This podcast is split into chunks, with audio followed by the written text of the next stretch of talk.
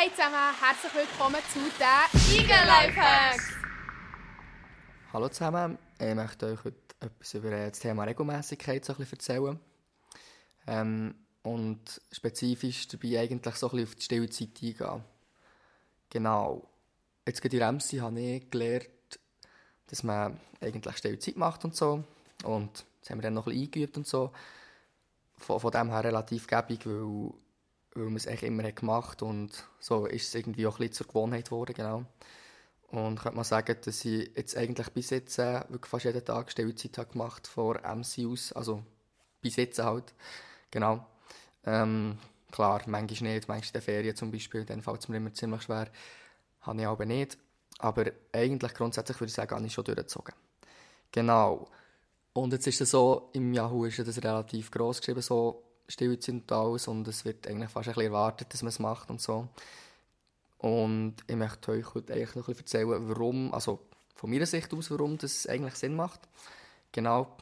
Ähm, ja, genau.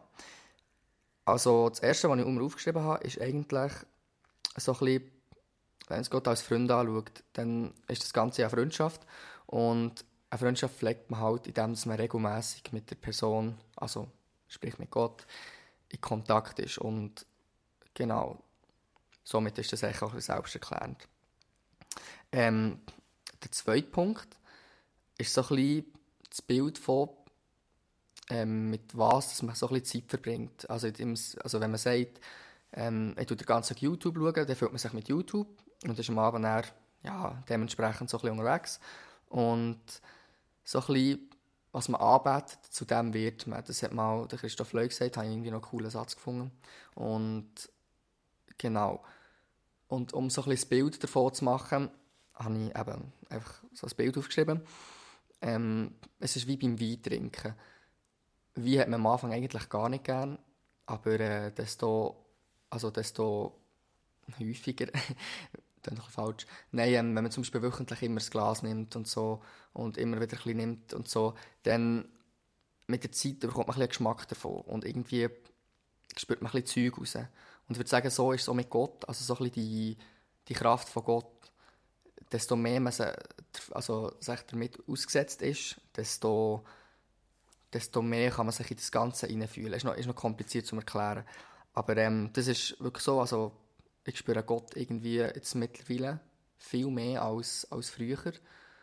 Und ich würde sagen, das ist schon ein grosser Teil davon, dass ich immer und immer wieder mit Gott unterwegs war und irgendwie auch etwas mit Gott habe gemacht ähm, Ich möchte jetzt gleich noch einen negativen Punkt sagen, ähm, wo mir auch, auch ist aufgefallen Genau, und zwar ist es so ein bisschen, desto mehr man mit Gott unterwegs ist, desto mehr hat der Teufel nicht Freude.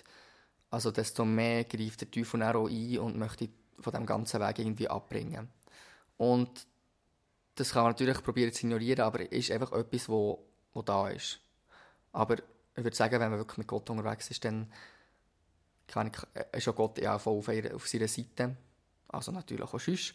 Aber ähm, von dem her sollte das schon okay gehen. Genau.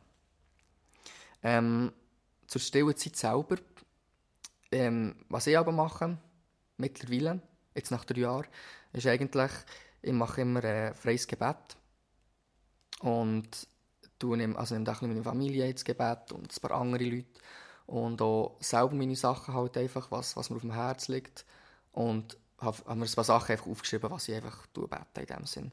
So ein bisschen, ja, genau, aber relativ freies Gebet. Und dann tue ich aber noch Bibel lesen. Jetzt verstehe ich natürlich, dass viele Leute am Morgen nicht wirklich gut aufstehen können und am Morgen absolut nicht aufnahmefähig sind oder irgendwie ja, sonst irgendetwas. Genau. Und da würde ich einfach ermutigen, es ist eigentlich nicht so wichtig, wie lange man betet am Morgen oder wie lange man die Stillzeit auch effektiv macht. Also ich habe es eigentlich in meiner, also in meiner ersten Lehre dann bin ich noch gar nicht auf diesem Trip gewesen, aber habe ich irgendwie angefangen, so 10 Sekunden Gebet zu machen. Also wirklich, ich bin am Zug hergefahren, dann habe ich meine Serie geschaut und alles und bin dann richtig Emmy gelaufen. Und dann, bevor ich reingegangen bin, habe ich irgendwie noch gebetet, Herr, ich lege dir den Tag her, schenk du mir Kraft, Motivation und Freude. Und keine Ahnung, ich würde schon sagen, schon das hat irgendwie wahnsinnig viel ausgelöst.